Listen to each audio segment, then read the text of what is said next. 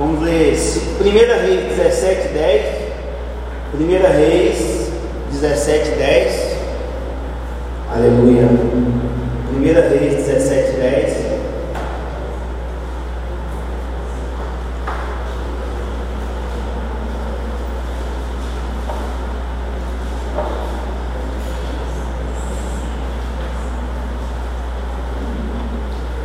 Então se levantou e se foi a Sarepta. Chegando à porta da cidade, estava ali uma mulher viúva, apanhando lenha. Ele a chamou e lhe disse: Traze-me, um, peço-te uma vasilha de água para eu beber. Indo ela buscá-la, ela então chamou e lhe disse: Traze também um bocado de pão na tua mão. Porém ela respondeu: Tão certo como vive o Senhor teu Deus, nada tenho cozido há somente um punhado de farinha numa panela e um pouco de azeite numa botija. E vês aqui, apanhei esses dois cavacos e eu vou preparar esse resto de comida para mim e para meu filho, comê-lo-amos e depois morreremos. Elias lhe disse: Não temas, e vai e faz o que te disseste, mas primeiro faz dela para mim uma parte, um pequeno bolo, traz-o para mim aqui fora, depois farás para ti mesmo e para teu filho, porque assim diz o Senhor Deus de Israel: a farinha da tua panela não se acabará, e o azeite da tua botija não faltará, até o dia em que o Senhor fizer chover sobre a terra. Foi ela e fez segundo a palavra de Elias. Assim comeram ele, ela e sua casa muitos dias. Da panela a farinha não se faltou, e da botija o azeite não acabou segundo a palavra do Senhor, por intermédio de Elias. Amém? Segundo texto, está em 2 Reis, vai para frente um pouquinho, 4, 1, 7, que foi a que o André leu. Certa mulher das mulheres dos discípulos dos profetas clamou a Eliseu, dizendo: Meu marido, teu servo, morreu, e tu sabes que ele temia o Senhor. É chegado o credor para levar os meus dois filhos para lhe serem escravos. Eliseu lhe perguntou: Que hei de fazer? Diz-me o que é que tens em casa. Ela respondeu: Tua serva não tem nada em casa, senão uma botija de azeite. Então disse ele: Vai, pede emprestado vasilhas a todos os teus vizinhos, vasilhas vazias e não poucas. Então entra e fecha a porta sobre ti e sobre teus filhos, e deita o teu azeite em todas aquelas vasilhas. Põe a parte que tiver cheia Partiu, pois, dele e fechou a porta sobre si e sobre seus filhos. Estes lhe chegaram as vasilhas e elas enchia, cheias vasilhas, disse ela a um dos filhos: Chega-me aqui mais uma vasilha. Mas ele respondeu: Não há mais vasilha nenhuma. E o azeite parou. Então foi ela e fez saber ao homem de Deus, e, ele, e lhe disse: Vai e vende o azeite, paga a tua dívida, tu e teus filhos, viver do resto. Amém? Aleluia. Dois grandes profetas, duas mulheres necessitadas. Quando Elias profetizou que não haveria chuva sobre a terra, ele começou a ser perseguido e Deus mandou eles recolher no deserto e os corvos alimentar ele. E ele ia beber das torrentes ali, como a seca se agravou, as torrentes secaram, e Deus mandou Elias ir para a casa dessa viúva. E chegando lá, encontra essa mulher nessa situação, que ela não tinha nada em casa, ela ia fazer a última, o último pão para comer e dar para o seu filho e depois morrer. E essa segunda viúva já de Eliseu, ela era viúva. Seu marido tinha deixado algumas dívidas. E quando não se podia pagar as dívidas e não tinha bens para colocar em troca, os filhos iam ser escravos até essa dívida ser quitada. E ela chegou diante do homem de Deus falou: Meu marido foi teu servo. E ele foi fiel, e ele morreu. E agora estão vindo o credor para levar meus dois filhos embora. E ele deu essa estratégia para ele: o que, que você tem em casa? E aí discorre essa história. Hoje eu quero falar, irmão, para você que talvez na sua casa tenha a última botija de azeite, Talvez hoje na sua casa, irmão, tenha o último pedacinho de pão. Talvez na sua casa tenha a última comida que você vai fazer hoje. Talvez a palavra que você recebeu do advogado, do médico, é a última para a sua vida. Eu vim aqui falar para você hoje. Porque se você olhar com a sua perspectiva, você só vai olhar está em volta. Mas se nós olharmos a vida com as perspectivas de Deus, há solução. O que você tem é suficiente. Talvez o que nós temos nas mãos hoje não é nada para nós olharmos, mas sob a orientação e sob a ótica de Deus é o que nós precisamos do sobrenatural acontecer. Eu trouxe essa palavra direto de Deus para a sua vida nessa noite. Talvez o credor está batendo na sua porta para levar o que você tem e você esgotou suas possibilidades, você não tem saída. É para você essa palavra. Ainda há esperança. Amém? Essa palavra é para você. Com Deus, o que temos é suficiente. Fala para quem está do seu lado. Com Deus, o que nós temos é o suficiente. Irmãos, vamos olhar essas duas viúvas, essas duas mulheres sem herança, viúvas, sem perspectiva nenhuma. Ambas têm apenas o suficiente para a última refeição, para a última chance. A primeira viúva ia fazer um bolo, comer e morrer.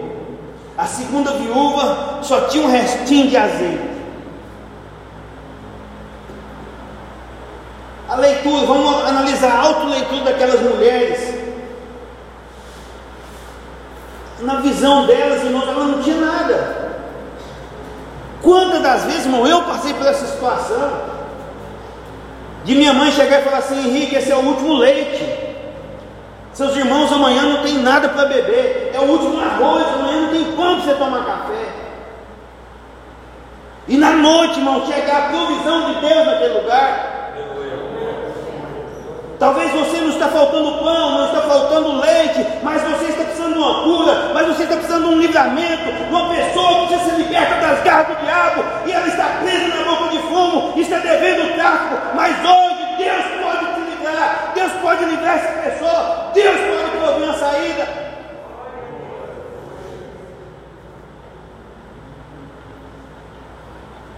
Quando nós olhamos a nossa volta, sem a perspectiva de Deus, nós conseguimos ver apenas o que está diante de nós.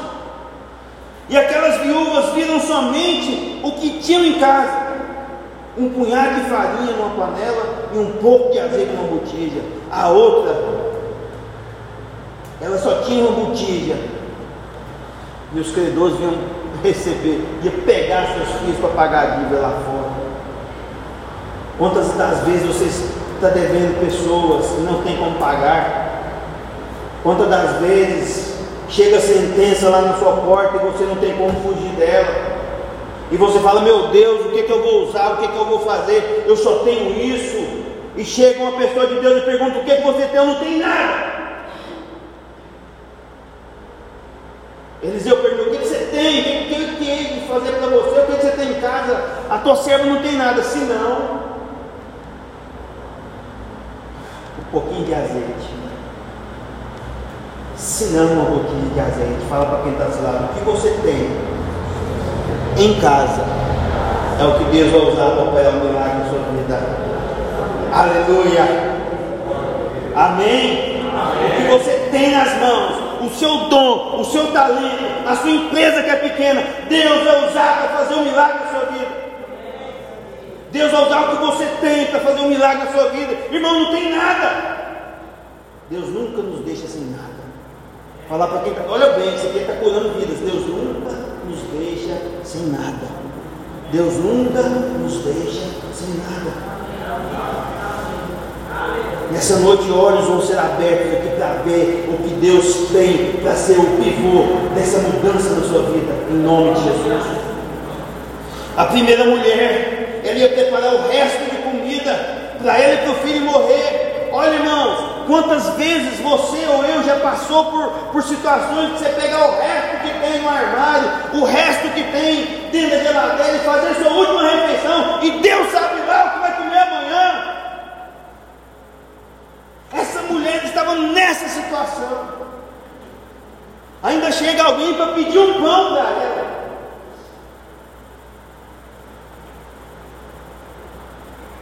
E sob a perspectiva de Deus, ela obedeceu a palavra do Senhor. Ela fez, ela fez um pão menor e depois fez outro pão, e para ela e para seus filhos, e viveram vários dias com aquele pão. A segunda mulher, ela tinha uma botija de azeite, a botija de azeite que ela tinha era insuficiente para tirar ela daquela situação que ela se encontrava. Talvez nós olharmos com os nossos olhos carnais, irmão, o que você tem nas mãos hoje é insuficiente, é incapaz de livrar você, é incapaz de dar o que você precisa. Mas hoje Deus vai fazer um milagre na sua vida e você vai conseguir ver que o que você tem com o Senhor é suficiente para sua vitória. Amém? As duas mulheres elas não conseguiam enxergar que com Deus o que elas tinham era suficiente. Às vezes, irmão, nós não conseguimos enxergar que com o Senhor ao nosso lado, o que nós temos, o que Ele nos deu, é o suficiente.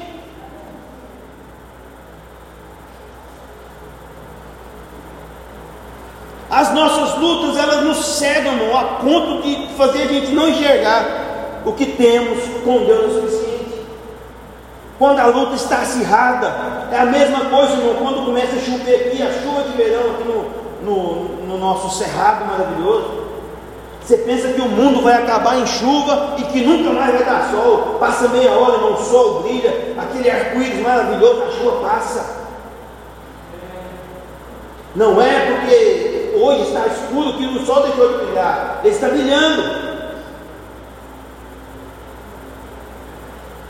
E as lutas têm o poder de nos cegar, irmão. A luta tem o poder de abafar nossa fé.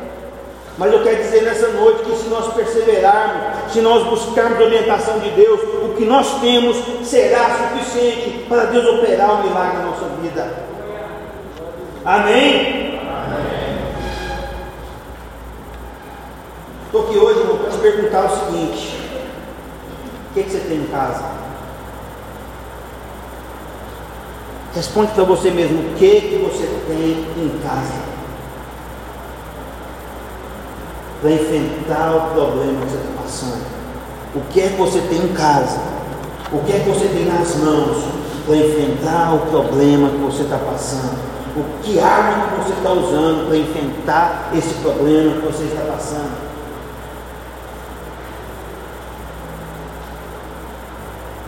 Eu vim aqui também para te dizer, meu irmão, que o que você tem em casa, que o que você tem nas mãos, na perspectiva de Deus, é mais que suficiente para você vencer esse problema. O que você tem em casa é mais que suficiente para você vencer esse problema. Talvez você veja aqui nessa noite para buscar uma resposta de Deus. E eu estou mandando te dizer nessa noite: o que você tem é o suficiente. Fala para quem está do seu lado: o que você tem? O que você tem é o suficiente. O que você tem, meu irmão, é o suficiente. O que eu tenho, irmão, é o suficiente. Mas para que o que eu tenho, o que você tem, seja suficiente, nós precisamos, irmãos, primeiro, nós precisamos que Deus frequente a nossa casa. Como um pedaço de pão vai ser suficiente se o pão da vida não estiver lá dentro de casa como se um pouco de azeite vai ser suficiente para mim, se o Espírito Santo de Deus não está na nossa casa, como a arma que nós tivermos é suficiente, vai ser suficiente se Deus não está conosco. O Senhor precisa estar na minha casa, o Senhor precisa estar na minha empresa, o Senhor precisa estar nos meus planos, o Senhor precisa fazer parte do meu cotidiano. Mas os dias que Deus faz parte da nossa vida são os dias de culto. Eu vou preparar para ir para o culto, eu vou tomar um banho, eu vou vestir essa roupa, eu vou para o culto. Quarta-feira e domingo. Porque o resto da semana é, é eu e, e, o resto. Porque Deus fica lá longe, está lá em casa me esperando para quarta e domingo.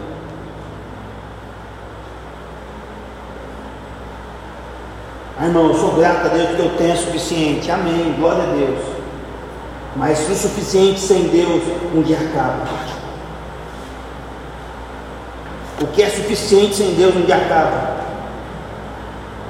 Eu quero dizer para você, enquanto há tempo, volte-se para Deus, chame Deus para dentro da sua casa, chame Deus para dentro dos seus negócios, chame Deus para dentro da sua vida.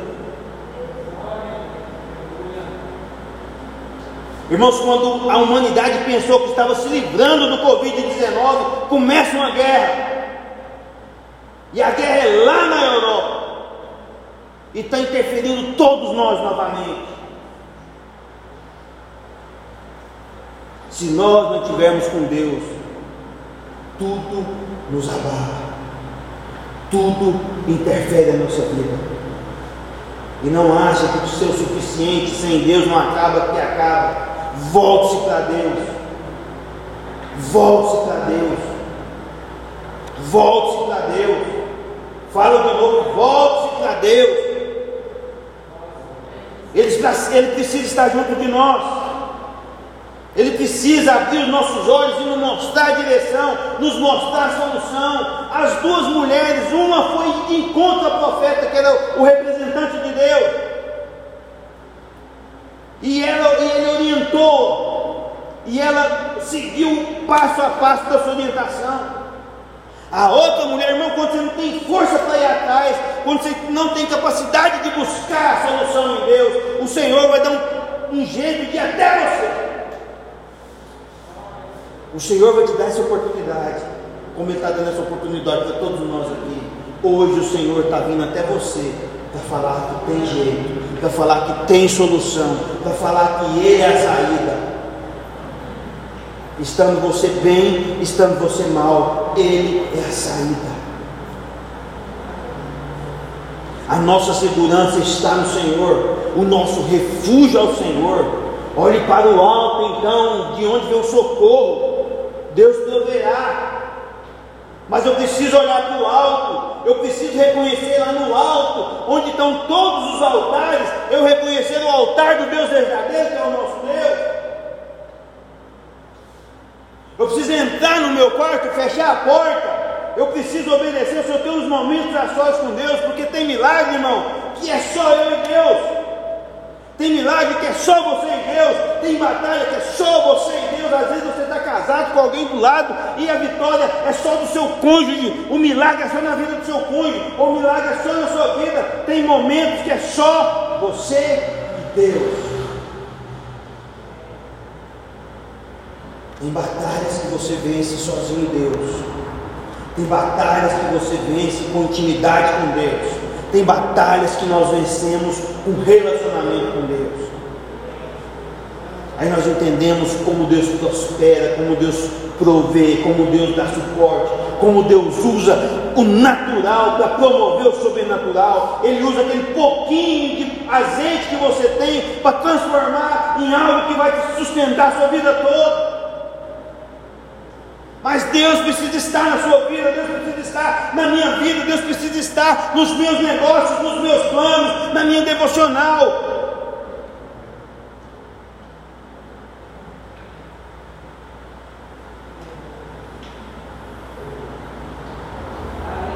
A solução está diante dos nossos olhos, mas nós não conseguimos ver porque o Senhor não está nos nossos planos, o Senhor não está nos nossos negócios, o Senhor não está nas nossas vidas. Irmão, o que você tem em casa? Irmão, tem tudo, menos o Senhor. Ele não está lá em casa.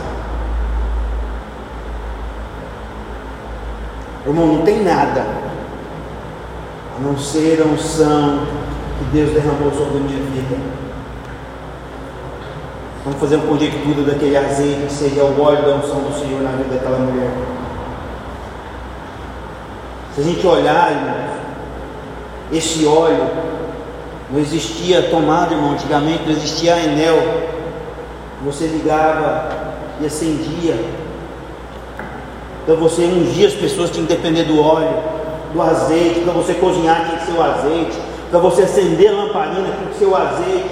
Então era, era o petróleo da época, era o azeite. E olha o que, que Deus fez: Deus multiplicou o azeite daquela viúva. De foi de tal forma que ela conseguiu viver o resto da sua vida, pagou seus dívidas. O que Deus, irmão, quer te dar é para você viver o resto da sua vida. O que Deus quer te dar é para você viver bem o resto da sua vida. Mas só que nós acostumamos a comer migalhas que caem da mesa, a sermos chamados filhos de Deus, a sermos chamados amigos de Deus e ser convidados para sentar na mesa.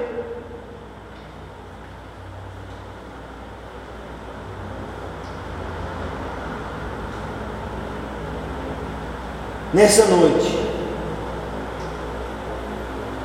estou aqui para dizer para você que Deus proverá. Deus proverá. Deus proverá. Eu queria que nesse momento você se colocasse sobre os seus pés. Queria chamar o grupo de louvor aqui à frente. Eu queria que você colocasse agora na presença do Senhor o que está te afligindo, o que está te preocupando, se é um diagnóstico, se é uma sentença, se é o medo, se é alguém que está preso nas garras do inimigo, independente do que seja o que está te afligindo, eu quero colocar, eu quero dizer para você nessa noite, Deus mandou vir me dizer que Deus proverá. Mas para que ele proveja, ele precisa fazer parte do seu vida. Ele precisa fazer parte dos seus planos. Ele precisa fazer parte dos seus negócios.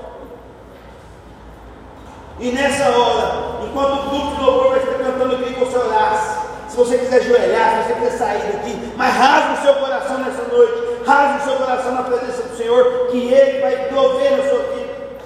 Irmão, isso aqui é um ato profético, irmão. Nessa palavra aqui, o Senhor está te dando, está falando que vai prover na sua vida, mas você precisa crer.